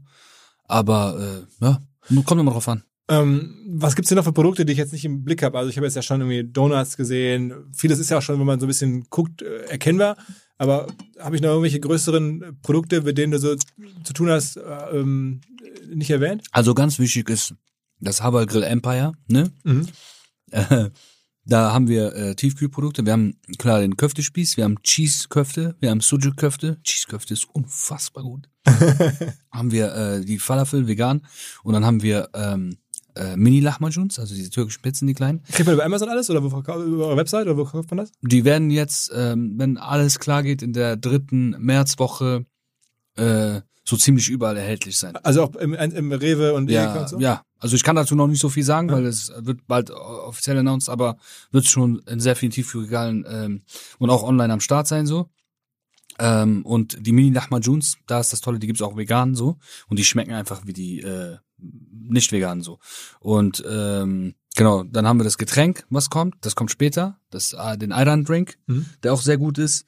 Das so zum äh, Haberkel, dann natürlich die ganzen Läden, die wir aufmachen äh, mit unseren Partnern und ähm, dann äh, wird es, äh, ich weiß gar nicht, ob ich das schon sagen kann, es wird es ein, es wird ein Haval Grill geben. Also ein Grill, wie so ein George Foreman Grill. Ah, okay, okay, okay. Da wird auch so jetzt, wie so ein Weber Grill. Das ja, ja, ganz genau. Aber der ist viel geiler, mhm. weil ich bin selber leidenschaftlicher Griller und äh, ich weiß, woran es fehlt. So, es fehlt an Ablagen. So, du hast immer irgendwie einen Stuhl daneben oder einen Tisch, wo du Sachen drauf tun musst. So, es fehlt einfach an Ablagen, Schubladen und so. Du brauchst eigentlich mehr so eine Outdoor-Küche gemischt mit einem Grill. So Sachen, wo du deine deine deine Zangen und so hinhängen kannst, gibt's nicht. Und natürlich eine Bluetooth-Musikbox. So, immer wenn du grillst, hörst du Musik, oder? So, warum gibt es keine Mucke? So, weißt du? Bluetooth schön, und, Mucke und da hast, du, da hast du eine Grillfirma angesprochen, gesagt, hör zu, wollen wir gemeinsam einen Grill machen? Ganz genau, ganz genau. Da sind wir gerade dran. Wenn alles klappt, wird dieser Sommer mit dem Haval Grill und der Haval, dem Haval Grill Fleisch am Start sein und es schmeckt wirklich gut. Also, ich hätte nicht gedacht, dass man Fleisch äh, tiefgefroren so machen kann, kann sich jeder, also so, dass es so gut schmeckt, kann sich jeder davon überzeugen. Aber es gibt noch sehr viele andere Produkte. Ich habe wirklich nicht alles auf dem Schirm so. Ähm, aber es geht wirklich von, also wir haben äh, Hip, so, so eine Art Hip-Hop-Snacks, so, wo wir Chips haben zu bestimmten Künstlern. Wir haben, äh, ähm, äh, wie gesagt, Kaugummis, Cornflakes, äh, so, so Süßigkeiten, Tüten. Boah, Bro, es ist echt viel. Ich, äh, Getränke, alles mögliche. Also das ist dann auch jeweils bei Künst, verschiedenen Künstlern. Das ist nicht so, dass alles auf einmal rauskommt. Das kommt im Kosmos des Künstlers dann raus. So. Was, was man wirklich auch wissen muss, ist, du bist ja also jetzt Unternehmer, aber du hast ja also A, hast du, hat dein Vater dir Klavierspielen beigebracht, also du kannst richtig äh, Klavier spielen. Und das zweite ist, du bist auch Fachinformatiker, ne? Hast du das auch mal eine Ausbildung zum Fachinformatiker, ne?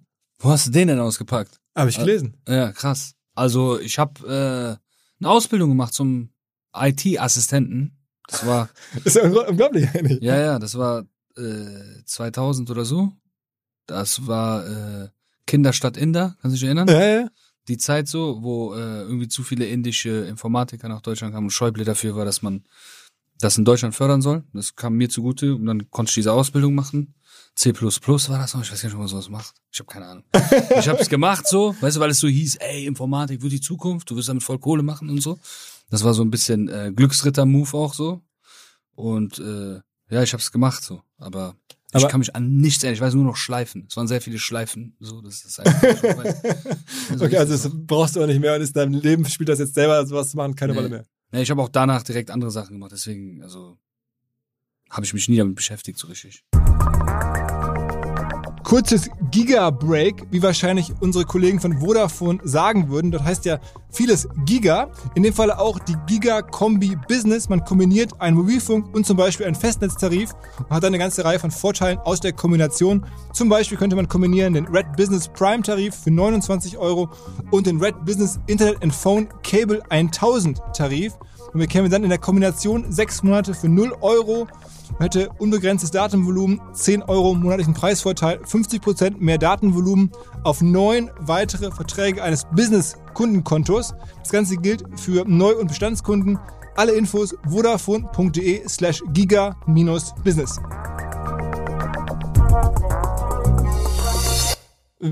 was du jetzt ziemlich klar wissen musst im Vergleich zu anderen ist, wie es ist, ohne Handy zu leben. Ich meine, du hast ein fettes oder fette Profile, das heißt, du bist wahrscheinlich sehr, sehr viel am Handy jetzt heute, aber vor ein paar Jahren als alles schon bei Instagram waren, da durftest du gar kein Handy haben. Also beschreib mal so ein bisschen, ist das, denkst du dir manchmal, fuck, ey, was machen wir alle mit unserem Handy?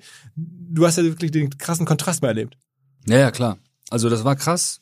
Ich kam, ich kam halt in der Zeit, äh, war ich dann weg, wo äh, Smartphones noch nicht so omnipräsent waren. Da war es noch so, gerade kam, das war noch so ein Kommen, iPhone war okay so.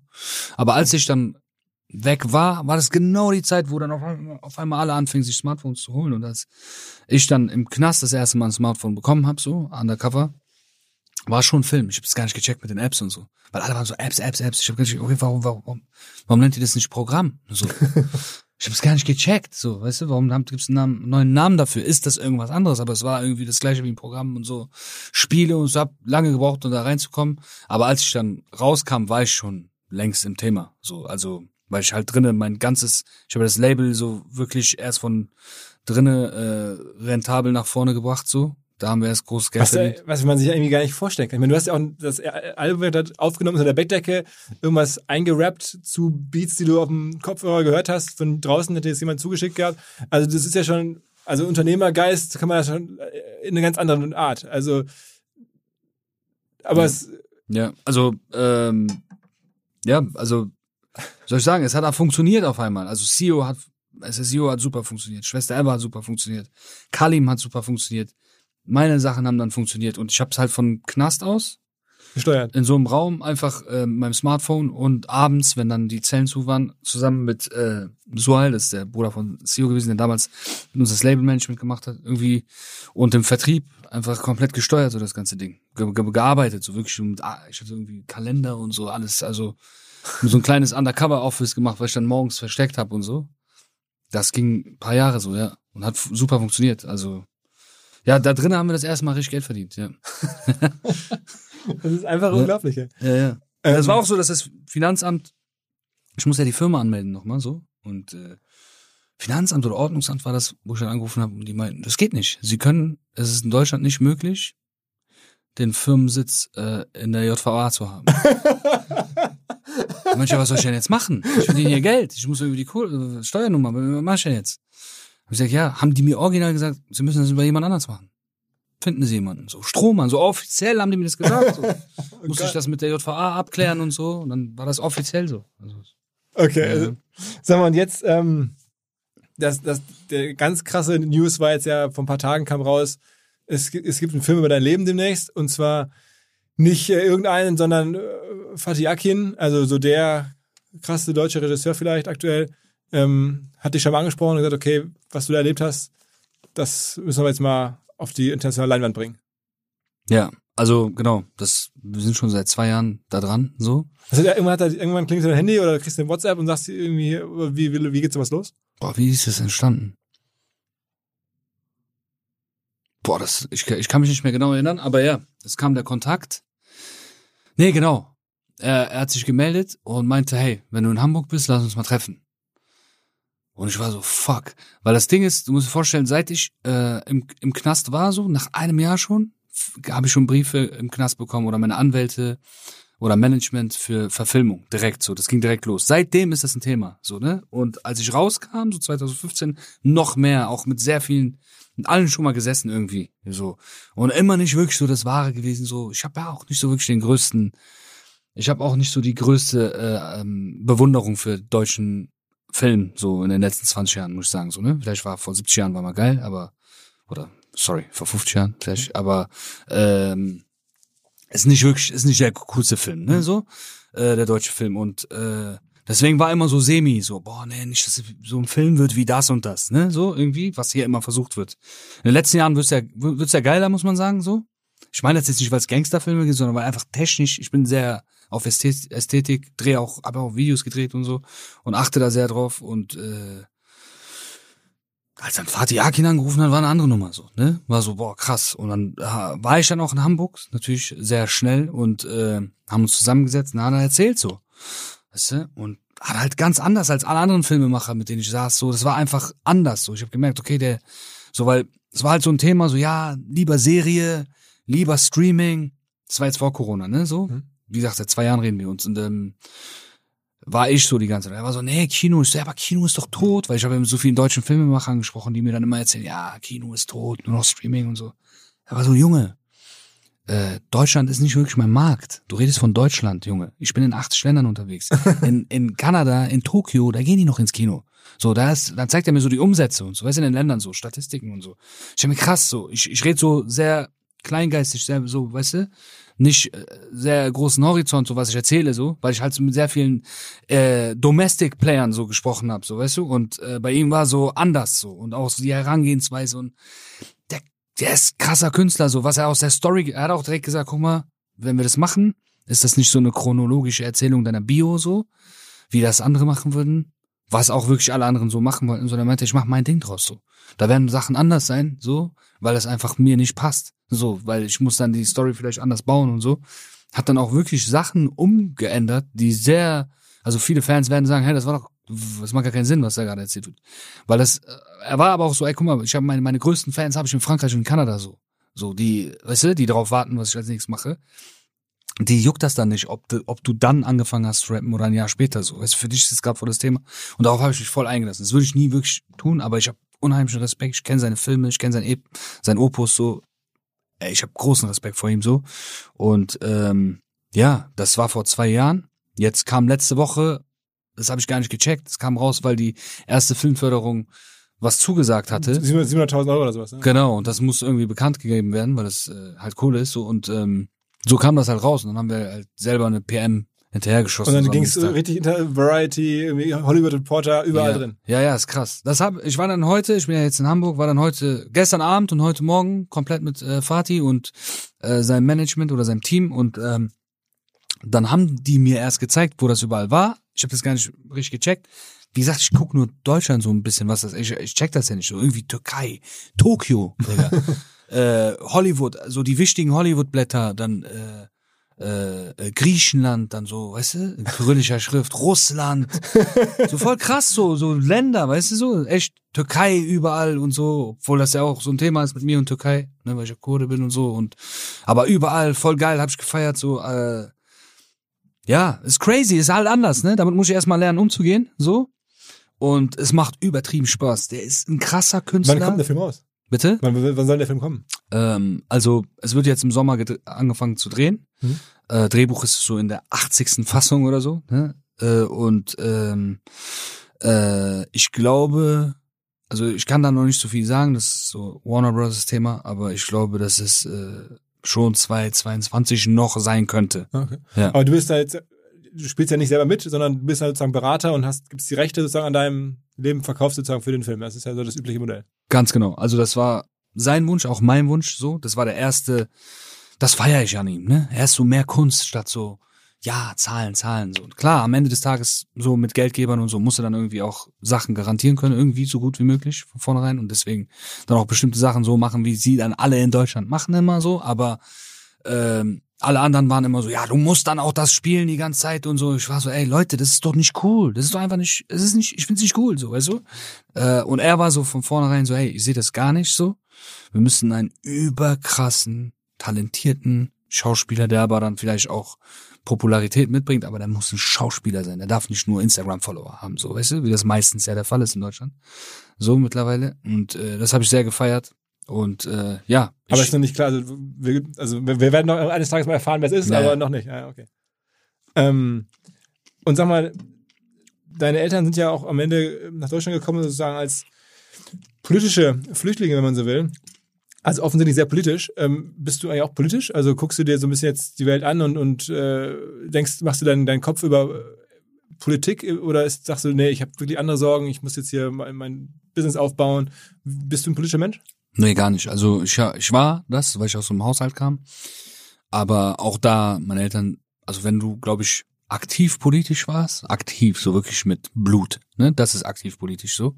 Wenn es so weit geht, dann äh, mit Opfer bringen, ähm, glaube ich, realisierst du dann irgendwann, äh, dass das nicht immer was bringt so. Ne? Und ähm, dadurch, dass ich aus so einem Haushalt komme, bin ich da bisschen abgestumpft so. Ich weiß so viel, ne, versuche viel zu wissen oder hab versucht viel zu wissen so und habe dann irgendwann gemerkt so ist nichts für mich so. Weißt du, ist einfach nichts für mich, interessiert mich nicht so wirklich so. Ähm, jeder soll einfach sein Ding machen. Weißt du, so, ich bin eher so, mach dein Ding, bleib fair, so. Das ist so meine Erfahrung so über die Jahre. Ich war nicht immer fair in meinem Leben, aber ich versuche immer jetzt fair zu sein und äh, mich mit Politik und so nicht zu viel zu befassen. Aber glaubst du nicht, dass du auch eine fast eine Rolle einnehmen könntest, weil ich meine, wenn man jetzt mit dir so sich unterhält, du verstehst ja total, also du bist ja jetzt komplett in allen Welten zu Hause. Also du bist in der Mhm. Businesswelt zu Hause, Kunstwelt und total kredibel. Ich glaube, ganz viele St- Straßenszene Menschen am Ende glauben dir, vertrauen dir, für die bist du auch kredibel. Das heißt, du könntest ja schon echt irgendwie eine krasse Rolle einnehmen, wenn du es wolltest, aber hast keinen Bock drauf. Nee, lass mal. Also politisch gar nicht so. Es gab ja jetzt schon auch irgendwie so den einen oder anderen, äh, der irgendwie die Bürgermeisterwahl nochmal irgendwie da noch ein paar Stimmen brauchte. So Sachen passieren ja jetzt auch bei Rappern. Ne? Und Das sprechen die an. Ja, aber da bin ich, also, da bin ich raus. Ich bin mit, so- erst, also ich sag niemals nie so, aber was, also ich bin, ich bin Entertainer. Ich bin eher der Clown. Aber gut, ich meine, um die, wenn man die Story wirklich jetzt komplett 180 Grad drehen will, dann äh, wäre das natürlich der nächste Schritt, zu sagen, okay, die ganzen äh, Geschichten aus der Vergangenheit und jetzt irgendwie auch noch. Ja, ich weiß nicht. Also ich komme aus dem politischen Haus, ich habe das halt im Backend gesehen, weißt du? So, das ist Machst du denn manchmal trotzdem, ich meine, als, als sehr stark so mitdenkender Mensch, du beobachtest ja die Welt, ja. Sorge um die Welt. Ich meine, von den Sachen, über die jetzt so in den Medien geredet wird, Klimawandel bis zu soziale Ungleichheit, sind Sachen, wo du drüber nachdenkst, oder sagst pff, habe ich keine Zeit zu. Also man sollte sich schon kümmern, ne? Man sollte sich schon kümmern, sei es Umwelt, sei es äh, Menschen, sei es Tiere, sei es äh, halt auch Pflanzen und so. Meine Mutter ist da sehr, sehr bewusst so, weißt du? Also ähm, deswegen habe ich das auch so ein bisschen mitgegeben bekommen. Mm, Aber Sorge, guck mal, ich bin aus dem Rheinland so, ne? Das wird schon, so, weißt du? Das wird schon, so, weißt du? Ist auch so. Also am Ende des Tages wird schon alles, weißt du? Mach dir keinen Kopf. Und wenn nicht, dann ist es halt so, weißt du? Was willst du machen? ist entspannt so, weißt du? Mach dir keinen Kopf. Also so bin ich unterwegs, weißt du? So mach dir keinen Kopf. Ich bin sehr positiv unterwegs, so. Alles, was passiert, sehe ich so das Positive drinne, wie die Chinesen sagen. Krise, Chance, Chance, Krise, so. Hast du deine Vision, was du so in fünf Jahren machst oder in zehn Jahren? Ja, also äh, wir wollen schon Entertainment äh, wollen wir schon Player werden. So, das ist das, das ist das, was wir vorhaben. Wir bauen uns da, also stellen uns gerade sehr gut auf, kriegen sehr gute Leute ins Team, die äh, uns äh, da auch gemein, wo wir dann gemeinsam auch äh, unsere Ziele vielleicht erreichen können. Ähm, haben einen sehr strukturierten Plan im Hintergrund, so auch mit der Kanzlei, mit der wir seit Jahren zusammenarbeiten, mh, die auch hinter so einigen gu guten Reisen ste stecken, so die es so gab in der Vergangenheit. Und äh, ja, der Plan ist schon in den nächsten fünf bis zehn Jahren, so Gott will und äh, uns machen lässt. Und Du bist jetzt uns 39, segnet. ne? Ich 39? bin acht- 38, Ach, 39, ja. 38. Und ähm, also schon so äh, der eine der Enter Entertainment Player werden so. Guckst du dir viel in den USA an, so was macht ein Jay-Z, was macht ein Diddy, was macht irgendwie gar nicht Kanye so und du versuchst da was zu lernen oder ist das, sagst du, das ist, ich weiß ich schon selber. Nee, nee, gar nicht. Ich versuche bei allem zu lernen. Ich lerne hier gerade sehr viel. Ich lerne überall. Also du hast mir das Haus gezeigt. Ich habe zehn Punkte mitgenommen, die ich jetzt auch umsetzen werde. So zehn Punkte, die ich nicht umsetzen werde, aber auch. So, weißt du. Also ich versuche immer zu lernen. Du weißt, wie es ist so. Und äh, so Diddy, Jay Z und so. Das ist für mich. Ähm, das ist für mich. Wie soll man das sagen? Das ist schon fast Familie für mich im im von Lernen. Weißt du so? Also das passiert parallel. Jeden Move, den die machen, kriege ich eh mit so, weil wir das ja unser unser Ding ist so, was wir machen. Und klar, gucke ich aus Fehlern lernen von denen, so gut es geht, weißt du, bevor Wer man ist, der, wer ist da für dich der krasseste so in den USA? Wer sagst du, wer, wer macht am besten so diese Mischung aus Business und Musik? Ja, ist schon so, ähm, boah, das ist eine gute Frage. Das ist schon so, vielleicht Master P, weißt du? Master P ist so, Der will jetzt Reebok kaufen, ne? ja, ja, genau. Hast du es gelesen? Ja, ja, habe ich gelesen. Ja, Mit dem, mit dem, mit dem Baron Davis da, mit dem Mhm. Basketballer. haben wir gelesen. Reebok kaufen. Ja, weil, guck mal, bei Master P ist der große Unterschied. Guck mal, nach draußen sieht alles immer bei den allen krass aus, aber so, wenn man sich richtig damit beschäftigt, Master P hat von Anfang an dieses rechte Ding und dieses Ownen der Sachen halt gemacht, weißt du? Was bringt mir das, wenn ich bei Universal irgendwie oder bei Sony der Chef von einem Label bin und die krassesten Acts da gemacht habe? Und dann habe ich Sony groß gemacht. Und dann, und das war halt bei Master P anders. Und das ist auch unsere Strategie, die uns sehr so, weißt du, so Birdman, Master P in der Hinsicht so. Es ist ein großer Unterschied zu äh, Diddy und äh, Jay-Z, die klar mit ihren anderen Brands dann gerissen haben, was aber auch die, also was auch ein Master P macht, ne, mit seinen Rap-Snacks und so. Aber äh, was Musik angeht, so, waren die schon Gamechanger, muss man sagen. Also klar, Death Row, das sah alles krass aus, aber die hatten ja nichts davon. Vor allem in Amerika gibt's ja Buyouts auf Urheberrecht, also auf, auf Mucke. Da gibt's ja hier gar nicht. Muss man mal vorstellen. Das heißt, die haben teilweise gar nichts mehr davon. So, ne? Die haben es einmal, einmal vertickt und tschüss. Hier gibt's ja sowas gar nicht. Aber jetzt geht langsam los hier, ne? Also so, dass jetzt ja auch hier deutsche Rechte gehandelt werden und ich meine, das, der Wert wird immer größer. Also auch Absolut, absolut. Und Das ist halt auch unser Game, ne? Voll.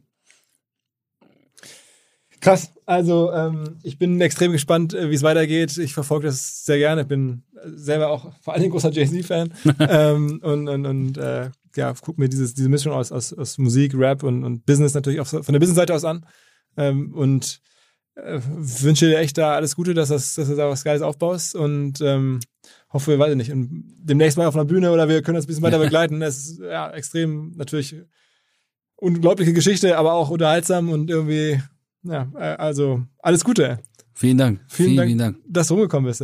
Cooles Gespräch. War sehr geil hier. Geile Erdnüsse. okay, ja, wir machen alles. Du hast ja du hast eine richtige Wunschliste äh, geschickt. Das ist auch irgendwie, kann ich so gar nicht. Rider, willkommen im Musikbusiness. Immer einen Rider. Ja, ja, ja, genau, genau. Ach so, eine, eine letzte Sache. Ich habe dir eins noch gar nicht gefragt. Podcast. Du hast ja auch einen, einen Podcast gemacht. Ich frage, habe ich jetzt das offensichtlich vergessen? Wir haben nicht einen Podcast, wir haben den Podcast. Ja, korrekt. Ja, sorry, ja, natürlich. Also Sie und ich machen einen Podcast seit einem Jahr. Der hieß Quarantäne, jetzt heißt er Lockdown. Nee, der hieß doch po, äh, po, Pobbitcast heißt der äh, Podcast, sorry. Der heißt Pobbitcast, aber so die st- erste Staffel hieß Quarantäne, jetzt heißt sie die zweite Lockdown und äh, macht super Spaß. Und ihr beide redet. Funktioniert auch, genau. Wir beide reden.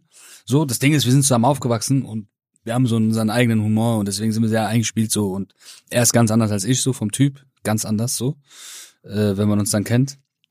Er ist so sehr der strukturierte und äh, sich gewählt ausdrückende äh, und ja, äh, besteht auf viele Punkte dann auch, die der so kennt in seinem Leben immer, weißt du, und die werden dann auch nicht äh, geändert, sehr dogmatisch in einigen Sachen. Und ich bin halt genau das Gegenteil so. Und äh, ja, und aber er ist auch so der witzigste Mensch, den ich je in meinem Leben gesehen habe. So, weißt du, ich habe durchgehend Lachkrämpfe, wenn ich mit diesem Jungen rede. Das hört man dann auch immer. Das ist dieses Atmen von mir. Wenn man meinen Podcast hört, hörst du immer so. Das ist mein Lachen, so, weißt du?